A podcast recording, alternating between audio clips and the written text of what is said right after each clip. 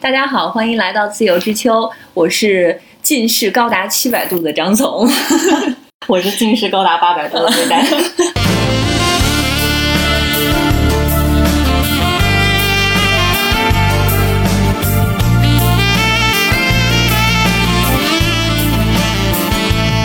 但是你现在已经不是了，对我现在一只眼睛一点二，一只眼睛一点零，哇，鼓掌，简直是喜大普奔。我的人生好像，嗯，从十岁开始就没有看见过一点零了。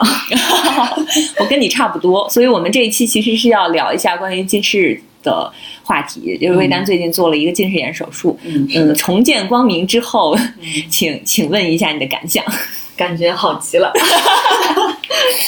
嗯，为什么会想要做近视手术？嗯，其实其实挺早就想了。这这话说都到就是我们刚嗯高考完啊因为那是一个治疗近视眼手术的高峰。嗯嗯，有一些是刚需，比如说要考军校。嗯嗯，有一些就是觉得，嗯，我终于可以变成一个 像样的成年人了，嗯。不是不再是背着书包驼背、戴着近视眼镜的这个读书。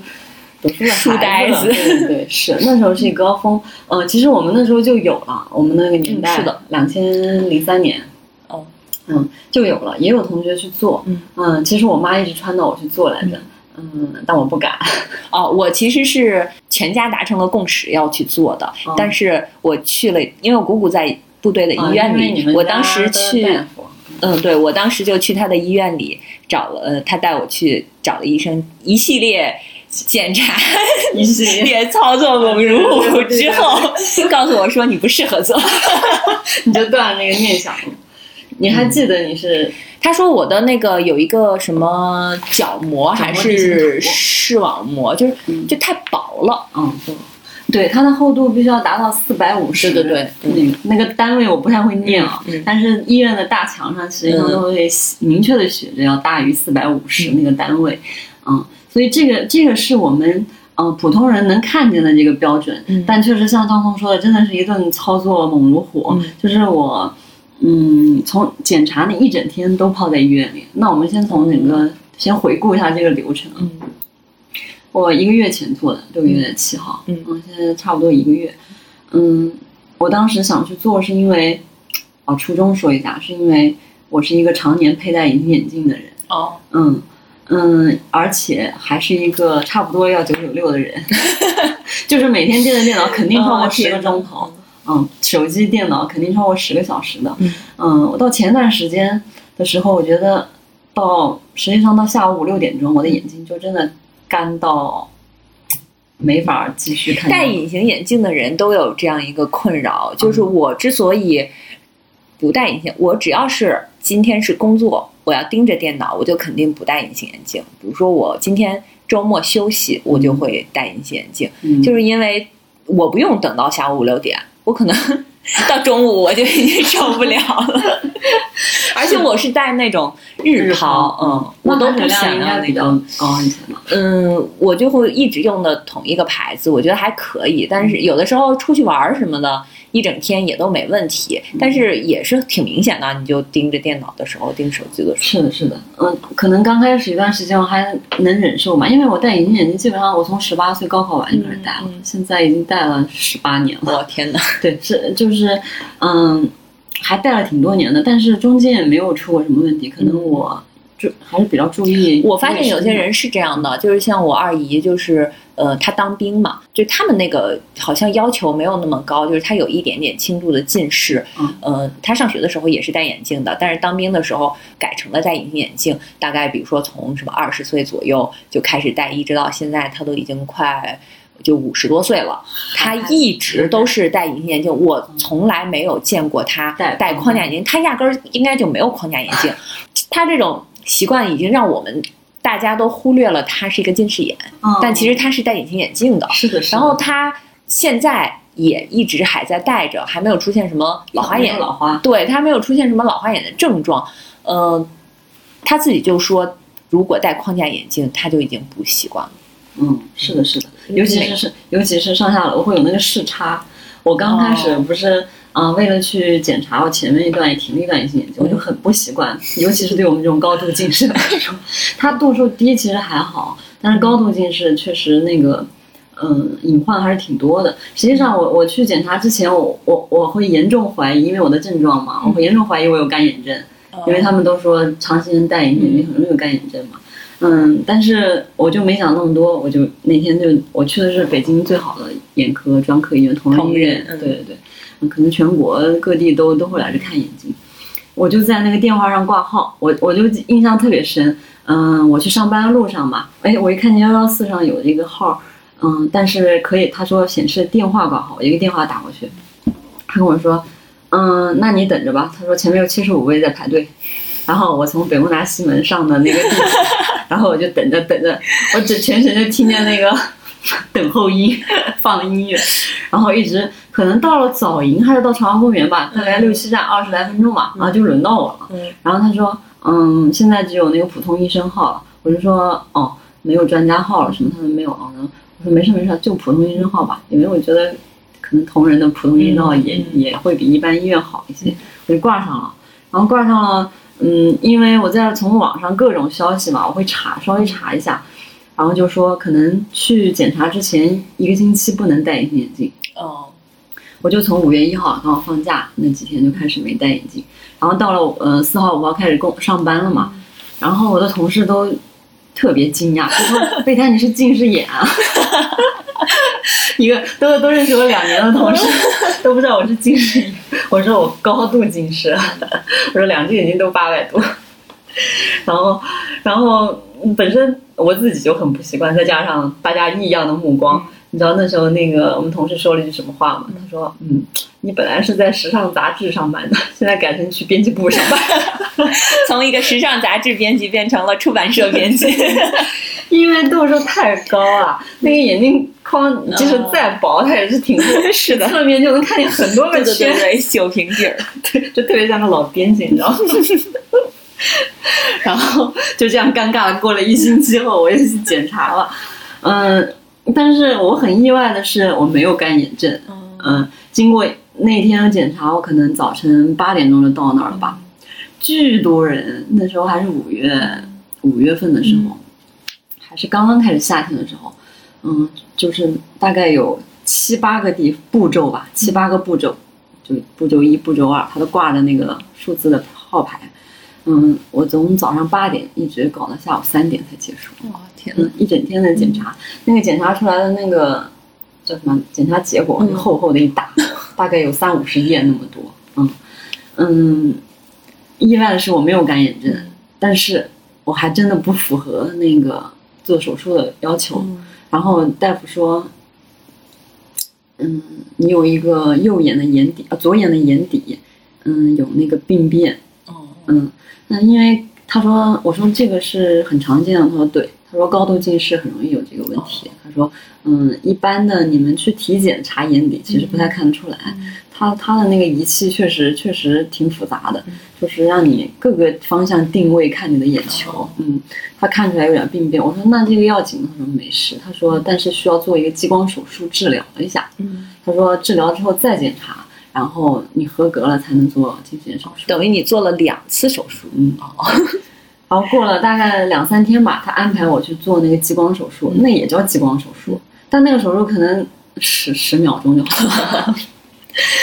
然后我就又去了一趟，他那个他那个手术，我说这个手术是是干啥呀？他说因为有病变，所以那个激光是把这个病变给，嗯，通俗点说，把这个病变给封上，就不让它继续蔓延发展，就给你给你冰封上，固定住，大概就是这么一个手术。嗯，那那天我们去做这个手术的全是要做近视眼手术不合格的人啊、应该都是高度近视的。所以这个地方也有一个小提示，就比如说高度近视的朋友可以去医院查一下，看看有没有这个眼底病变的问题。但它其实治疗起来很简单，但是可能继续发展到年纪大了，可能就不太就。瞎了，那那因为它病变会，它会发展，瞎也都不是前，会是各种眼病的那个嗯隐患，对对隐患，对，可以可以去查一下。嗯，当时就修复完了之后，然后大夫说，嗯，大夫说可以了，等于说我第二次去医院，嗯，做完近视手术回家了，然后第三次又去，结果过了一周，嗯。做完激光手术又过了一周，他看你恢复的怎么样，嗯，又检查一遍，第三次去，这是我第三次去，然后大夫说可以了，我哦。嗯，我给你约个时间，那时候约了是六月七号吧，嗯。然后我说这是最快的嘛，他说对，说那是因为现在七号还没高考完，他说高考完，那哦你就约不上。乌泱乌泱的人。我说哦，好的好的，我赶紧赶在那个高考之前给他做了。嗯，当时就约了，我从五月十号左右开始检查，然后一直到六月七号开始做一，个月，一个月不到一点。对，中间去了三趟。这个手术是什么原理嗯，它实际上就是把你的角膜给消薄。啊？嗯，它它因为你的成像可能正常人是在这个位置，嗯我们是我们的近视眼成像是不在正常的那个位置上。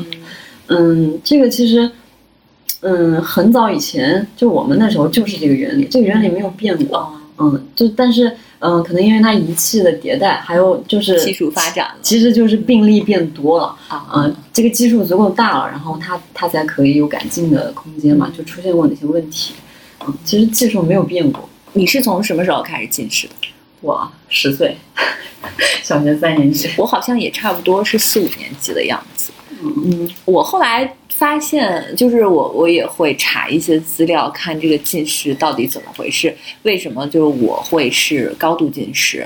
因为我还挺奇怪的，我爸妈是等于他们是近视，我不知道我是不是遗传，因为他们都是在成年以后才近视的，他们在二十岁之前是不近视的。哦，是吗？我妈是工作，我爸妈都是工作之后才近视的。我爸的那个近视呢，纯粹是他自己作的，就是他那个时候在呃，可能刚开始工作，很年轻，住在宿舍里，那宿舍很暗。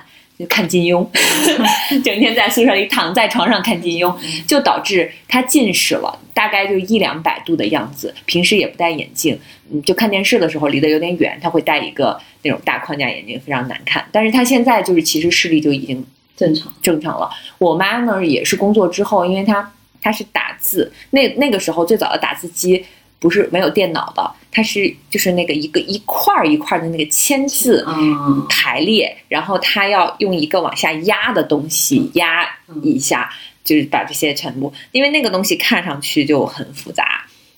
他最后就其实是最严重的是散光，到现在他现在是老花眼嘛，近视有一只眼睛已经没有了，就他可能是抵消了，因为他近视也很度数也很轻，也是一两百度。嗯，其实其实只是视觉上的感觉，它其实不是抵消，就是啊、嗯也有可能。视觉上的感觉。但是他有一只眼睛就近视已经没了，嗯。然后但是散光其实挺严重的。那跟我妈一样，然后我就想不通为什么我会近视。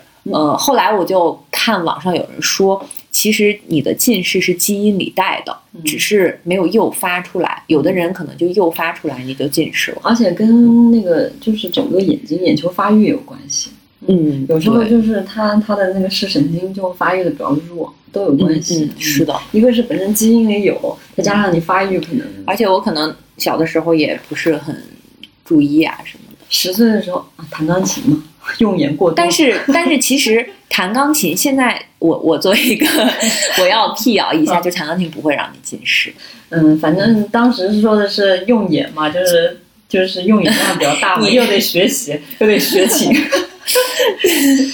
当时是一百五十度，十岁的时候。我那个时候，我我小的时候，之我后来还想了一下，之所以我现在度数这么高，是因为我小的时候没有及时的去配眼镜。对，因为不敢告诉家长，对。因为怕家长骂你。你，你那个时候吧，我觉得现在如果是我们的听众里边有家长，你千万不要呃，就是我爸妈那个时候的态度是这样子的，他他们这种态度就会让我觉得这是我的错，嗯，是，就是我我错了，这一切都是都是我的原因。是。我妈就是有一种那种就叹气，就说：“哎，你因为我是一个，我小的时候是一个双眼皮儿、大眼睛的人，嗯，就我小时候大家都说我的眼睛长得很好看，然后我妈呢就很自豪，你知道吗？他是戴上他就她她就会说。”你就这么一个地方好看，这话说的，然后他就会叹气。他的这种 压力好大哎。对啊，就是他的这种表现就会让我觉得我我错了，嗯，我我可能犯了很大的错，我我我有罪，就是让你那个写对的时候就就把你的头一拍，说你头抬高点，那个都近视了，还头抬这么低。对对对对，是的，是的。然后这个习惯也非常 不好。你说哪有小孩没有经历过这个阶段？就后脑勺一巴掌，头抬高点。然后我就嗯，其实是一开始是没有说，然后后来实在是瞒不下去，因为看不见黑板。是的，而且我那时候个子高，我要坐在后边。后来那个就因为这个，可能就导致成绩有一些下降。然后下降之后，老师就请家长了，呃，我就只好说我看不清。然后老师就把我调到了前面。一开始，如果那个时候去配眼镜的话，可能那个时候也就一两百度的样子。如果去配眼镜的话，我觉得以后也不会发展这么严重。嗯，但是这个时候 我就要再提醒大家，就赶紧配眼镜，不要想一些什么偏方。对，以前都说你是假性近视，对对对，的对，而且那个时候其实。我不知道你们有没有，我们那个我们那个地方，我们那个地方出现了很多专门给小孩就小孩治近视的，包括什么用一个小很小的珠子贴在你的耳朵上，就是用胶布贴你耳朵。你要是在走在大街上看见小孩耳朵上贴了好多那个东西，你就知道 他在治近视。还有就是用那种大珠子，就跟。什么中药了？民科太可怕了。会，你你要每天放个学，一周要去几次去他那个地方，但是离我家很近了，就在一个那种写字楼里边，然后他就给你按摩，其其实就是穴位啊，就跟做眼保健操一样，他给你按摩按摩，然后几个疗程之后你要测一下视力。嗯，这些方法我觉得就是心理作用，就他们也会说，哎呀，你看这次是那个嗯什么。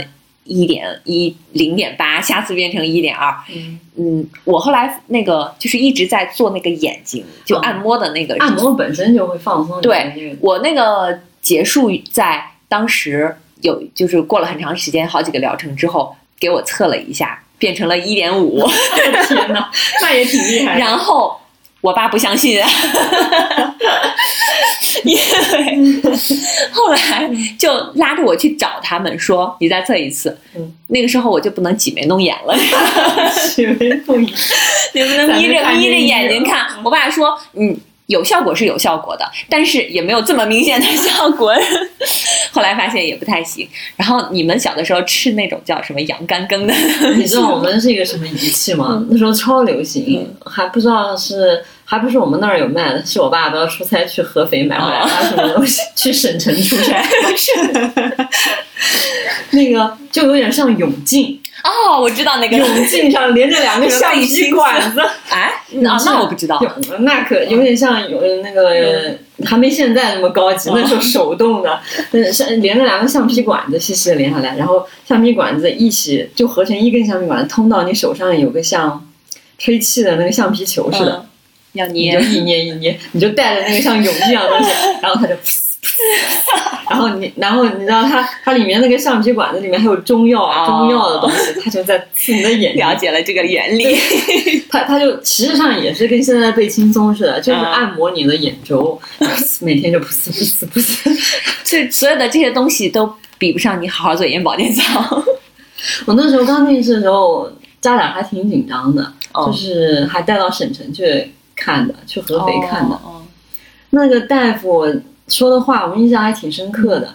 他说了一句：“嗯，你这个嗯就是遗传。”然后他又补了一句，说是隔代遗传。然后隔代遗传，然后我就想，嗯，那就是外公外婆、爷爷奶奶。然后这俩我爸妈想了半天，说：“嗯，我们祖上往上数八代，可能都不近视。”其实他俩自我妈自己就近视，但是那时候人都不戴眼镜，他就是这样过了一辈子。他其实有两三百度的散光，加两三百度的近视，他就这样过了一辈子都没有配过眼镜，一直到实在是老花看不清了。因为两三百度，其实他两三百度的近视加两三百度的散光实际，散光他不会那个嘛？我妈散光，她发现她的眼睛散光是因为她头疼。哦，她头疼，然后。查不出原因，后来才去查了眼睛，发现是散光。他在马路上看不见别人，别人跟他打招呼，他经常 我小的时候也遇到过这种情况，他经常不理就就导致，比如说你遇到邻居家的叔叔阿姨，然后迎面走过去，擦肩而过，你才反应过来，人家还等着你跟人家打招呼。叫人家叔叔阿姨。这小孩也太没礼貌了吧！我妈就这样过了一辈子，一直到她老花了，我才陪她去配眼镜。她的眼镜就特别难配，就是看近是，近得在远和近之间找一个折中方案，就是看近呢稍微也能看清楚点儿，看远呢也能，那十米外肯定是看不清的，可能看见四五米他能看得清点儿，得在这个远近当中找一个折中方案。有有那种就那是那个超贵，也没有啊，我妈一直都戴了大概十几年那种眼镜了，就是看近的时候就是近视，看远的时候就是远视啊，就一副眼镜。啊，是一副眼镜嗯，他配的也是那种，但是得找个折中方案，就是看很远吧也看不清，看很哎呀，近吧都这么大岁数了，不需要看那么远。所以他他就是看那个看电视的时候吧，会稍微戴一下看一下，戴了他他就嗯不爱戴眼镜。他们这代人都有点儿，我估计很多都是近视眼没有配眼镜的，因为他们这代人不像我们这代人，他们学习的时候也没有那么高的用眼要求，就是工作的时候也没有那么高的要求，不像盯着电脑看不清不行，他们没有这个。我妈是那个，她一直在她单位是在那个文印室打字的，最早是用那种打字机，后来就她是最早一批用电脑的，嗯，所以她就一直要戴，嗯，对，她戴眼镜。像他们这代人，其实很多都是近视眼，说不定我外公外婆、爷爷奶奶近视，他们都不知道。嗯，我我外公外婆、爷爷奶奶好像是不近视的，那时候他们没有用眼需求，其实他们就是我我姥爷一直到他最后就是眼神儿巨好，他除了嗯听耳朵不好之外，他眼神儿巨好，就是看看很远，那个是我是知道的。然后因为我爷爷是当兵嘛嗯，他是有要求的，对所以我我肯定是他我外公们是没有也是那个军，外公外婆都是军人，那爷爷奶奶嗯。我就不知道了。然后就我我最初是想不通这个问题，后来就说，嗯、这个是遗传，我也就想开了。但是当我配我戴上眼镜的时候，都已经是上初中了，就实在是那你都三四百度了吧？对嗯嗯，那你戴的是够晚的。对，是上初中的时候，呃，我有点不太记得是三百度还是四百我印象度还是五百度，反正就是我就到初一的时候，我就三百四百度了。我嗯反正三年级，我觉得如果如果我们俩度数差不多的话，可能经历会差不多。那个时候就我我一直到初二才戴上眼镜，就是感觉嗯确实看不清，需要配眼镜。我鼓起勇气做了非常久的心理建设，然后去跟我妈说，然后我妈就去带我。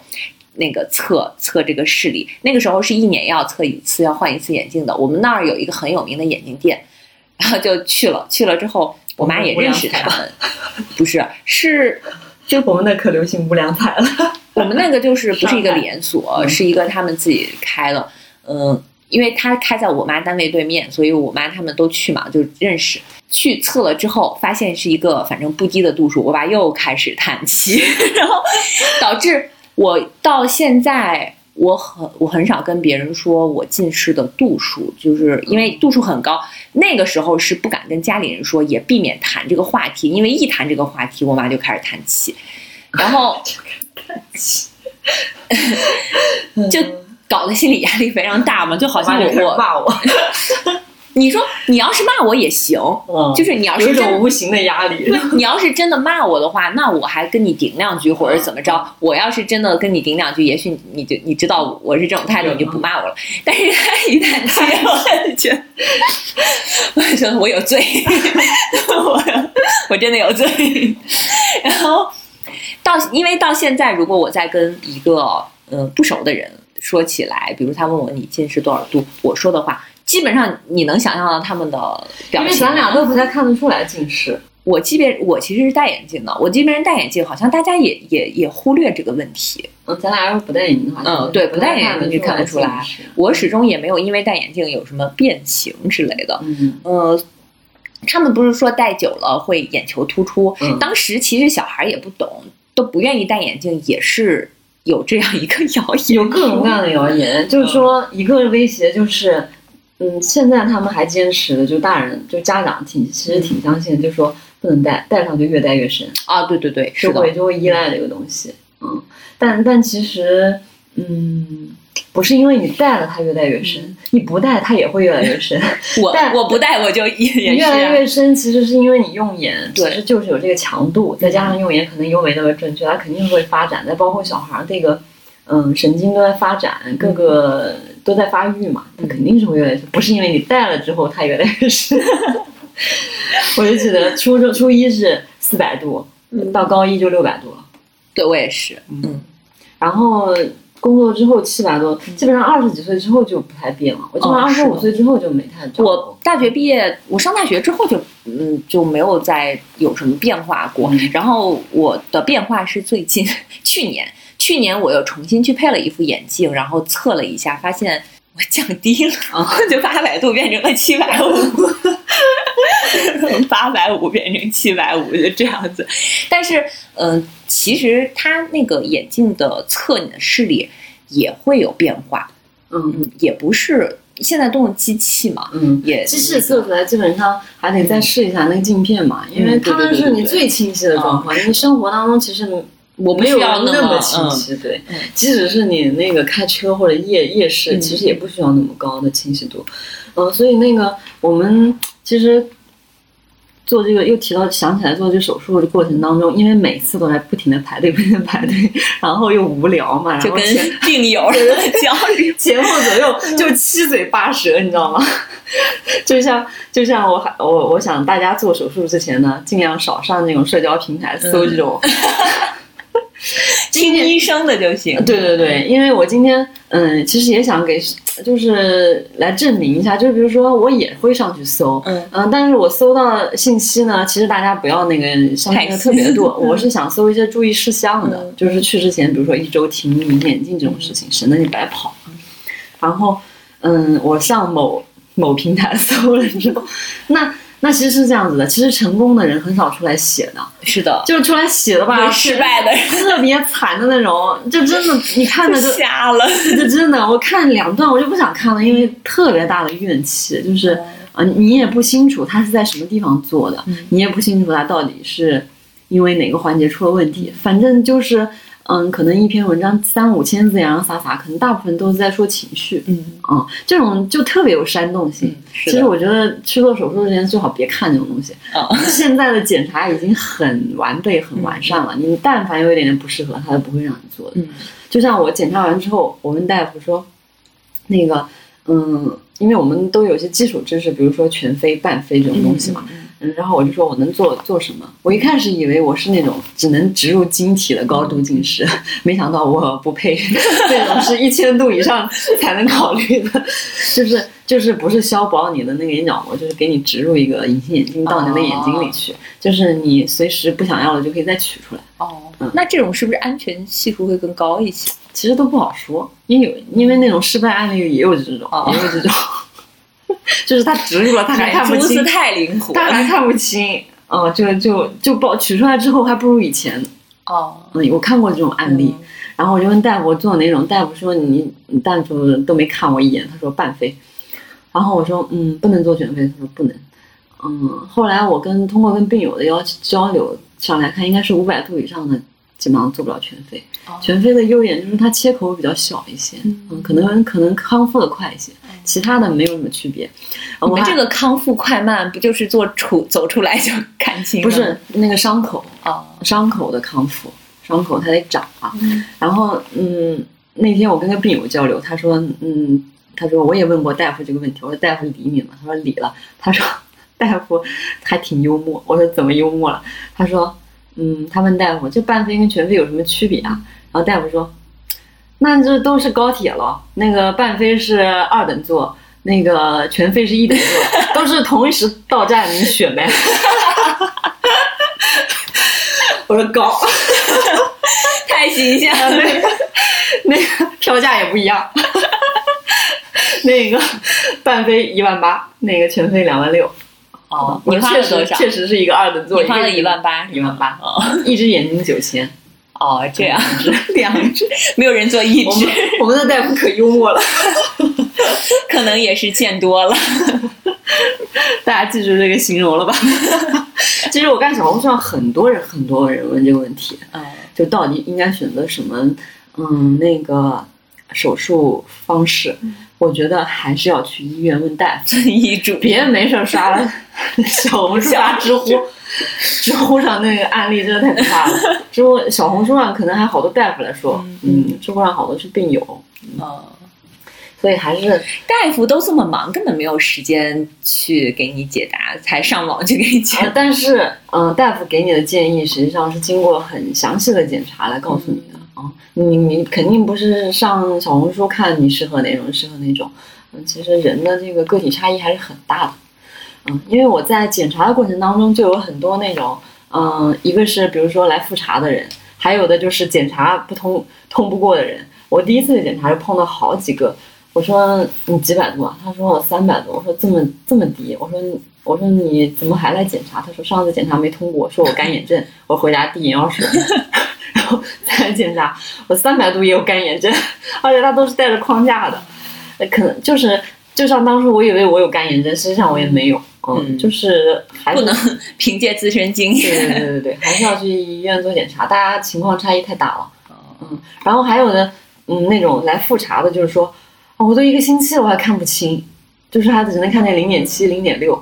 我那天一周复查更搞笑，有个男的，他手术前一点零和零点八，手术完零点八、零点七。然后他在大夫那都要哭了，说：“我怎么还不如？” 我说：“他手术前都一点零了，为什么还要做手术？”就在我们这种高度近视的眼中，这种半瞎的眼，对对对。你能看清一点零，裸眼看清一点零，我觉得超高兴了。是啊，然后其实我跟他换，我的期望值也是这样的。我跟我我那时候跟我我妈问我害不害怕，我说不害怕呀。我的期望值本身就不高，我能看见零点八我就我就很满意了。因为其实你能看清零点八就没有什么影响，没有就可以正常生活了，就很清楚。嗯。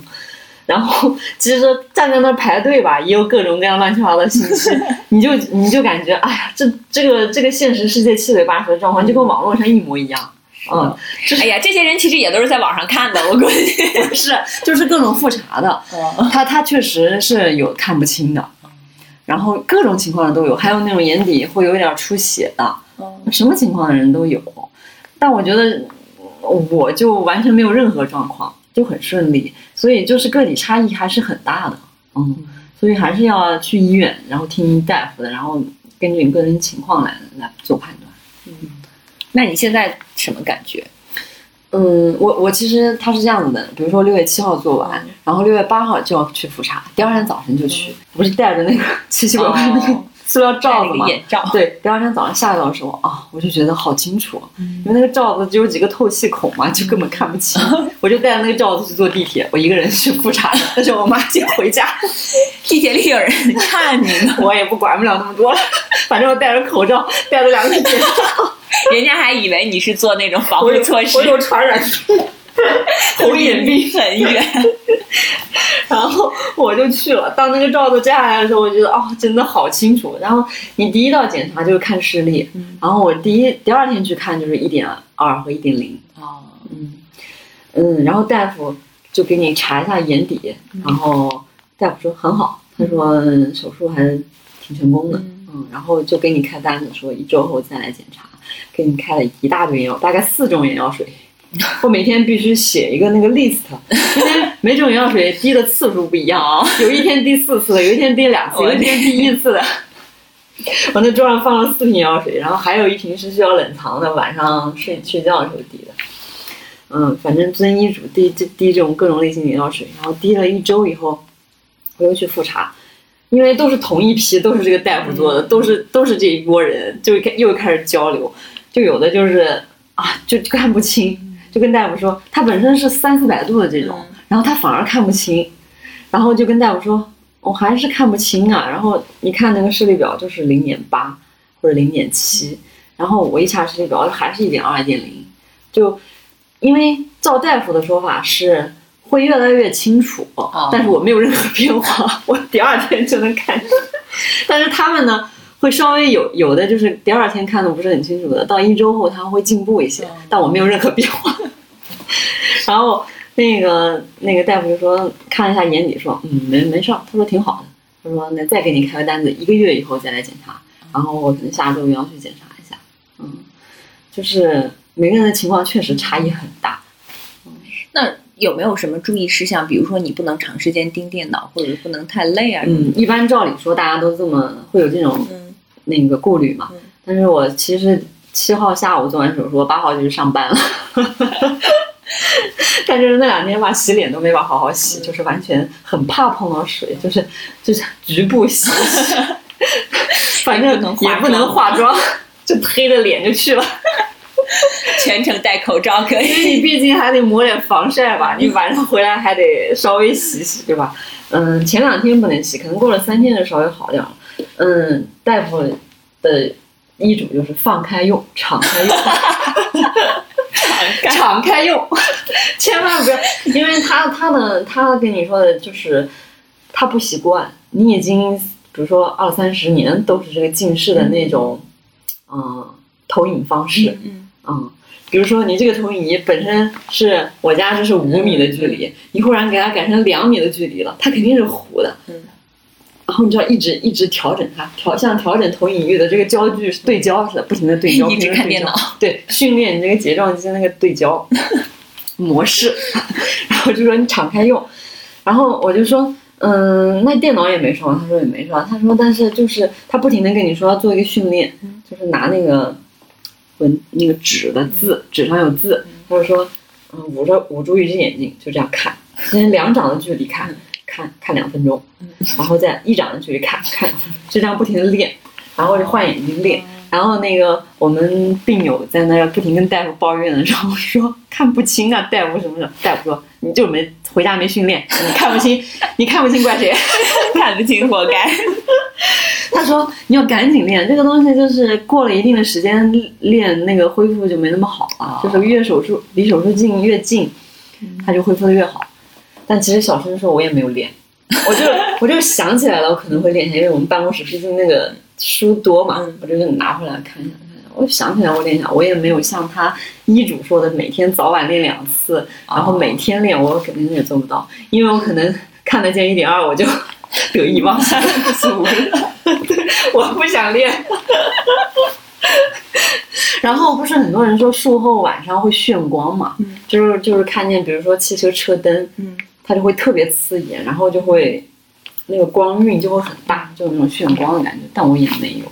我记得好像在网上有一次看到一个明星，嗯他说他是高度近视，可能一千度这样子的，然后做完了之后，呃，除了有一点散光，就没有其他的问题。嗯哦好，散光还没有还没有我不知道散光能做吗？可以做，哦，嗯，但但散光可能像我们像我这种纯近视的啊，可能是恢复的稍微好点儿，可能带点散光要要要难一点儿。我我的视力就是，嗯，从我上初中、高中、大学到现在一直在变化。嗯我是有一段时间是没有散光的，啊是吗？哦散光还能是有对我也不知道。我也不知道为什么，就是呃，我上大学的上大学之前其实有散光的，然后散光近视加散光，然后上大学的时候高了？可能可能度数不太高，然后到上大学之后呢，我又测的时候就没有散光了，只有近视。然后我可能到大学毕业之后再测，一开始是有散光，然后又变成了有一段时间是没有散光。然后去年我再去重新配眼镜的时候，就又有了散光，啊，又有了多少度呀？忘记了，反正就是就也很复杂，我也我也忘了，度数不高。可能也有可能。嗯，就也可能是有一个有，有一个没有，就是反正一直在变化。我我可以再跟大家说一下那个整个做手术的过程。嗯嗯，他他那个是怎么说呢？一句话概括，这个是流水线操作。哦，嗯，实际上，嗯，他约了我们下午一点钟去嘛，一点钟所有的人都到了。嗯，我们你们是躺着还是坐着还是？躺着的，所有人都到了，但是他会有一个手术室，他会出来叫号，但是你不知道你是什么时候叫，所有人就在那等着。然后其实我是第一批就进去了，第一批进去了，我没等多久就进去了。他一次会叫五六个人吧。嗯，听病友的描述是，嗯，这个大夫你挂号看的是个大夫，就这个大夫给你做手术啊。嗯，然后这个大夫只要是手术日下午，他他全飞半飞什么 ICL 经体他都会做一圈，只要他有病人。但是但你等的时间长短取决于他先开始做哪种。哦，我像我运气比较好，他先开始做半飞，哦，那就叫到我了。嗯，我就我就进去了。所有的半飞都是他集中一波做完，哦然后我再来做全飞，做完再我再或者再做其他的这样子。然后叫进去一波叫进去五六个，先让你穿各种那种防护服似的那种，戴一个帽子，所有的头发都放下来，因为要躺着就不能扎这个揪揪，放下来戴着帽子，然后就嗯按顺序。那里面没有人讲话的，因为你 讲话护士就会骂你，别聊天。因为跟你说，这种病友特别爱聊天，因为因为大家都很健康嘛，只是来这个做个这些手术，然后然后那个没有人聊天，就护士叫就特别像那种 那种精神病的病房，大家就不说话，默默的连串叫干这个该干这个程序了，该干那个程序了。然后我先进了一个屋子里，那个护士给你拿一个那个挡住的一个塑料的膜。嗯让你拖着脸，然后他就开始给你往眼睛给你洗眼睛。啊，嗯，我看他那个瓶子上，我那那会儿做完了，在那等着无聊。我看他洗眼的是什么东西，就是嗯，应该是氯化钠盐水，嗯，给你洗眼睛，先给你冲，他怕你留下来，然后给你一个托子这样接着给你冲，冲完了，嗯，他就会给你第一次第一次麻药，然后就站在旁边等着，因为麻药可能起效有时间，嗯，让你坐在旁边按照顺序等着。然后过了个大概一会儿，他又来给你滴一次，应该那个也是麻药，嗯嗯，眼睛滴上麻药什么感觉？没感觉，嗯，就是他应该是麻你这个嗯眼周，哦因为眼珠子上没有神经的，嗯，所以你你在眼周上做手术，你感觉没有感觉，它没有神经，嗯，然后就眼周越来越有点麻，然后我就听护士让我在那等，我就在那等着，然后嗯，最后一做。先是在那个手术室外面一个板凳等着，再挨个坐到手术室中间的一个板凳等着，最后到手术室里面那个板凳，总共挪了五次座位。然后，然后我就我就听那个手术室里面有两个护士，一个大夫，然后嗯，我我在那个手术室那个板凳上坐的挺久的，因为我前面那个 那个患者吧，这个不太配合，那个大夫一直在说他，说你能不能别动了，马上就完了，说最后一个清洗一下就完了。然后我说哦，还有清洗这个步骤，我也不知道啥步骤，我就听他在说，就说你别动了什么什么，眼珠子别转了，就看那个什么，就看大夫在说他，然后说你越配合不好，我们就越慢，怎么怎么。然后我心里就在默默的说哦，好好配合。这大夫一骂他，就给我整紧张了。然后，然后他终于完了，然后我就进去了。然后大夫说躺着吧，然后，然后就躺下了。先是在它有两个仪器，先是在左边一个仪器，那个仪器特别像一个圆形的，上面是圆形的，中间一个让你躺着。先在左边左半边圆，先躺着。大夫会，大家不用担心眨眼的问题，他会有个卡子跟你这样插。你眨眼那是完全没有办法做手术的。有的网上谣言就说：“哎呀，你手术之前要练习盯着一个东西看，不能眨眼。”我说那是不可能的，你不可能不眨眼。对呀、这手术至少要持续，像我这种特别嗯配合的特别好，至少要持续三分钟，就两只眼睛。然后他会弄这简直是医学上最快的手术了，太厉害了。那个大夫就一边做手术一边跟护士聊天，他说：“哎呀，同仁医院的那个亦庄校区、亦庄院区可不好了。”他说：“我可不爱做。”他在给我烧我的眼那个眼角膜呢，还在跟那个护士聊天。他 说：“亦庄院区的那个可不好了，和怎样没有窗户，特别昏暗。我一进去就打瞌睡。我我嗯，我躺在那。我在网上看到有人就是说你你那个呃做手术没有全麻，还有清醒意识的时候，医生和护士都在嗯聊什么说什么，他就有一个人就在底下说，医生说那个我那个什么呃把我那个包里的 U 盘拿出来，里边有我很喜欢的歌，我做手术听它 特别来劲，特别来劲，就做的特别好。这个大夫一下午那天，嗯，半飞可能都做了快二十个人。三分钟一个可不是那么 那最快的三分钟嘛，那慢的十分钟都没弄完。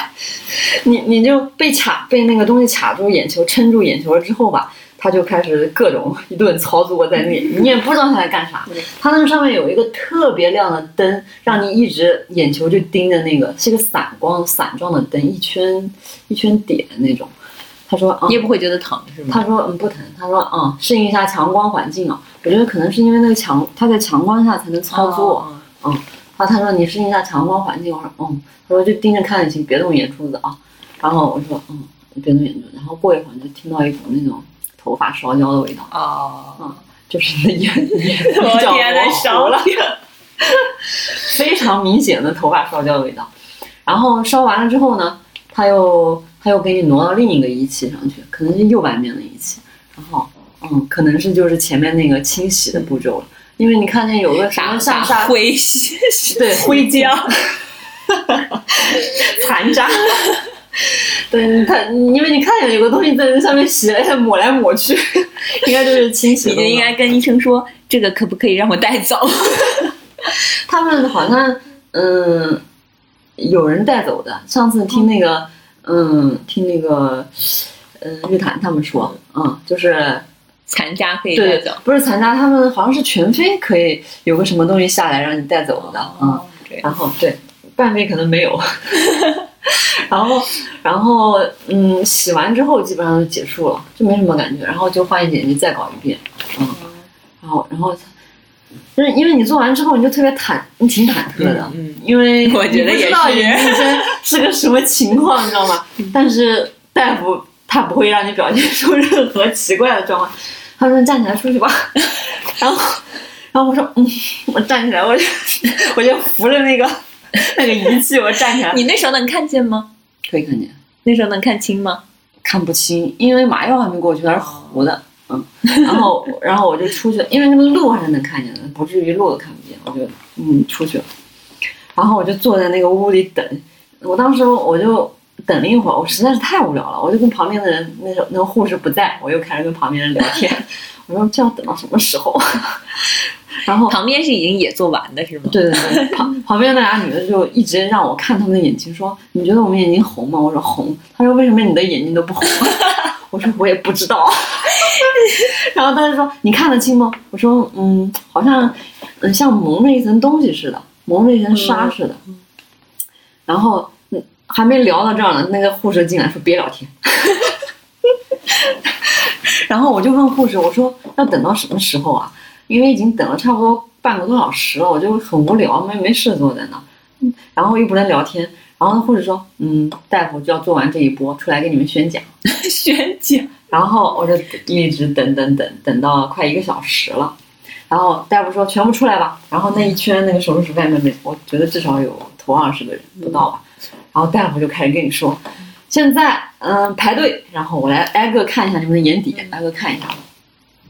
然后他看到我的时候说，嗯，看到我的时候说你等会儿，他说你坐着，他就找了一个什么棉签什么东西。”可能我里面东西没清理干净，嗯，然后他就他就睁他说睁大睁大睁大别动啊，那人跳了说，哎，他那个东西戳到我眼球里，我还是挺不舒服的，因为没有东西撑着我眼睛。他说你别动，我那我说你杵了一个棉签戳我的眼睛，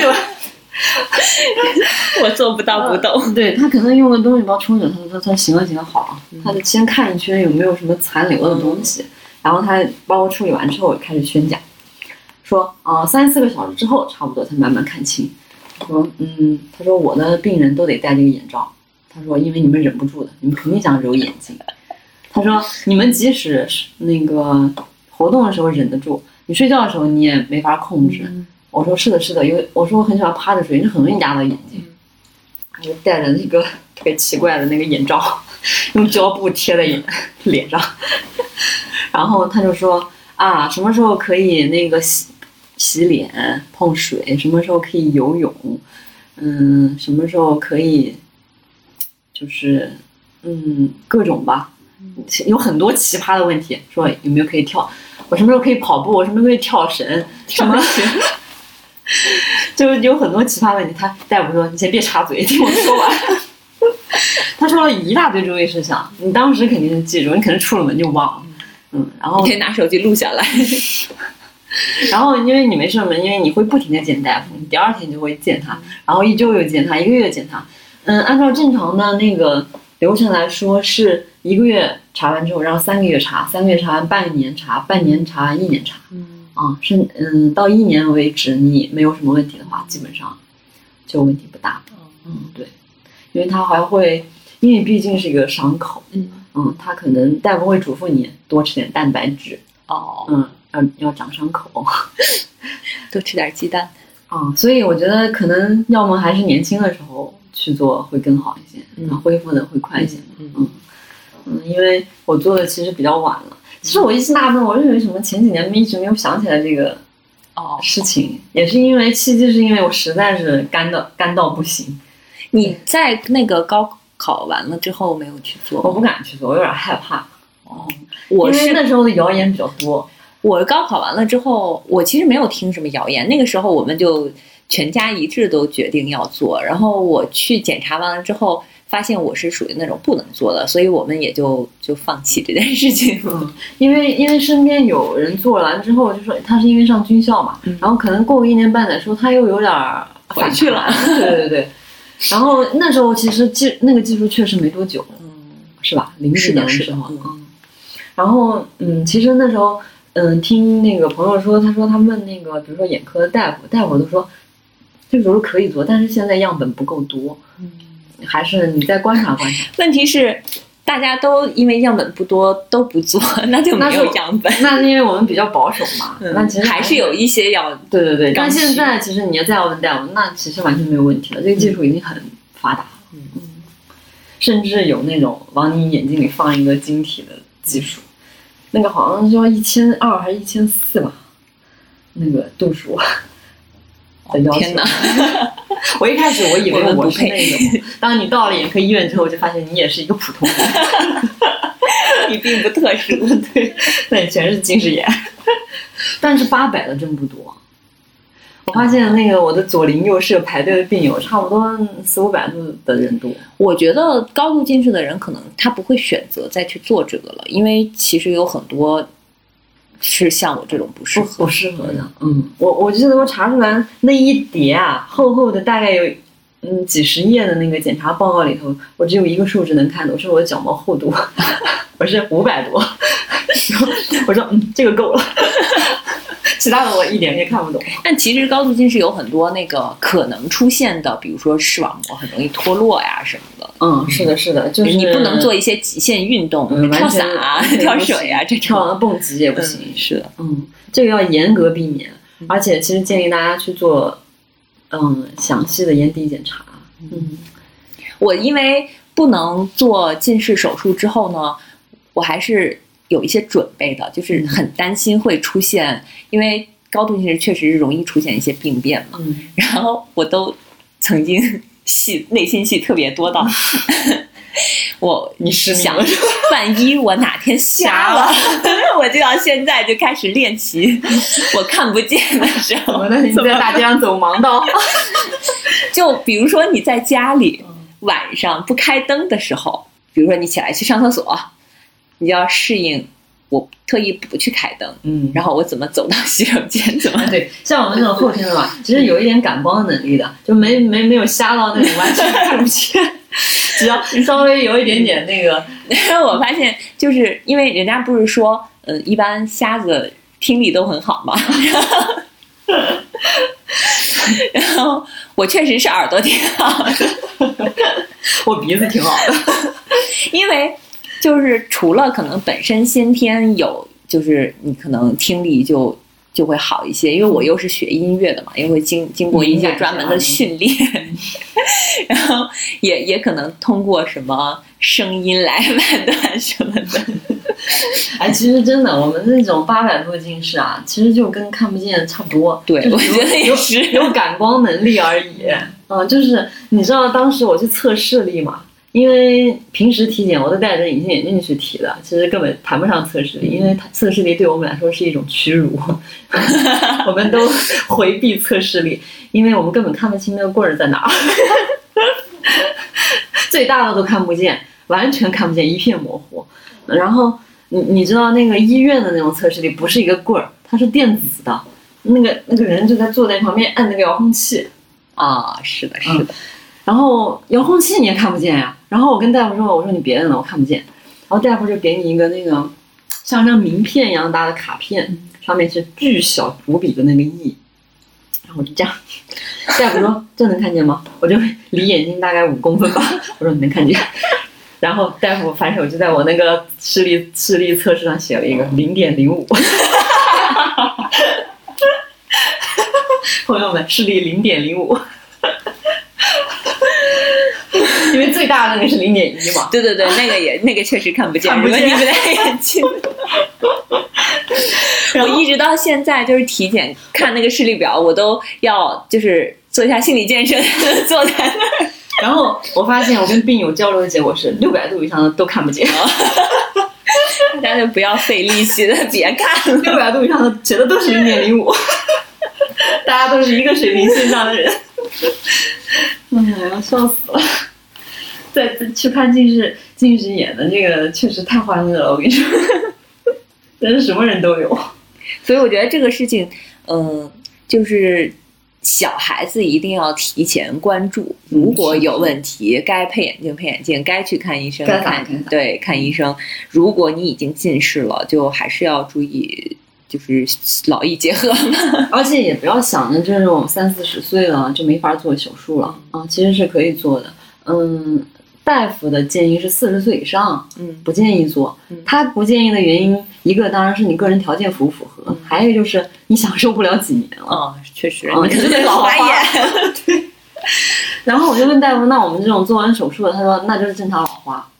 哦，嗯而且老花眼有的人也是严重，有的人也是嗯，有的人早，有的人晚。嗯，对，是的，嗯是的，有的对对吧？而且有的以前谣传说你那个视力越好，你老化的越早，其实并不是这样子的，嗯对对是的。其实也是跟遗传有关系。嗯我们本期破除了很多谣言。不要相信民科，也不要上这种各种平台搜这种，就稍微做点科普是可以，但是不要对号入座，因为个体差异非常大。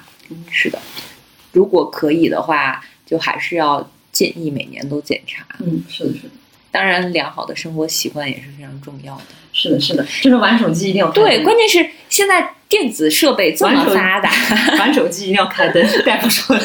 关键玩手机不开灯也很容易很容易青光眼。不知道这是不是一个谣言啊？反正反正得开灯。你现在可以游泳了吗？嗯，那比如说极限运动可以做了吗？不能不能。啊嗯，现在因为你毕竟还是眼睛上一个伤口嘛，它其实还没有完全恢复。嗯，完全恢复可能都得三个月以上。嗯，它的伤口。嗯，游泳大夫的说法是三周到四周就可以游了。哦，嗯，因为还要戴泳镜，其实倒也没有。唉我叹了一口气，不得不说我的泳镜已经没用了，因为我是一个七百度的泳镜。对，还有一个就是，嗯，近视的人他会那个可能搜索很多适合近视的人用的东西，比如说这种近视泳镜。啊，我现在就已经开始把我的隐形眼镜护理液啊，开始赠送给小黄了。但是我的隐形眼镜没有人可以接受，因为度数还是比较难匹配但是。隐隐形眼镜你已经戴了，还可以转给我是新的，啊，因为我用的都是月抛的，所以还有还是好几副新的，可以给我，四百五十度的。可以的，正合适。你看我们这个主播团都都是半瞎，小黄也近视吗？我一直以为他，他四五百度，啊，我一直以为他是视力正常的。那可以，我护理液给他，一些，就给你。一期节目之后，我们还得到了一些什么？这节目不亏，有人要那个泳镜吗？泳镜我也要。因为咱俩度数差不多。对，是的。嗯，那我们今天就欢乐的 结束这一期，希望大家都能够看到光明。嗯，还想最后补充一句说，清晰的世界真好。嗯，要珍惜。我经常到现在我都做完快一个月了，我经常有种幻觉，就是我晚上睡觉前我老想去下隐形眼镜。哦，我戴那个框架眼镜，我总觉得我没有 下眼镜。我戴框架眼镜，所以我戴框架眼镜的时间长，比如说一周里边可能我有五天是戴框架眼镜，两天戴隐形眼镜，所以我在。戴隐形眼镜的时候，我会有那种去扶眼镜的习惯，就下意识的去抬一下手，然后发现哦，我的眼睛 没有眼镜。肌肉记忆太可怕了。是的，我不是晚上回来经常在这这个地方小睡一下吗？小以前小睡起来，哎呀，完了完了，我的眼镜又干了，给瞎了。我现在一捡那眼镜啊，这么清楚，我是不是隐形眼镜又没瞎？我每天晚上都会想一遍这个问题，我隐形眼镜不要忘记瞎。反应过来，我已经不需要戴隐形了，戴了十戴了十八年，好吧。让我们两位资深病友给大家分享了这么多，而且我们是代表不同的人群，是不是的。嗯，那我们今天就到这里吧。嗯，拜拜，拜拜。自由之秋是一档泛文化类播客节目。我们会在这里分享所见所闻、所思所想，从读书电影到美食旅行，从婚恋情感到职场成长。我们想和更多有趣的灵魂一起，以微观生活记录时代流动。我们希望这里可以成为一部自由而真实的私人生活史。欢迎关注。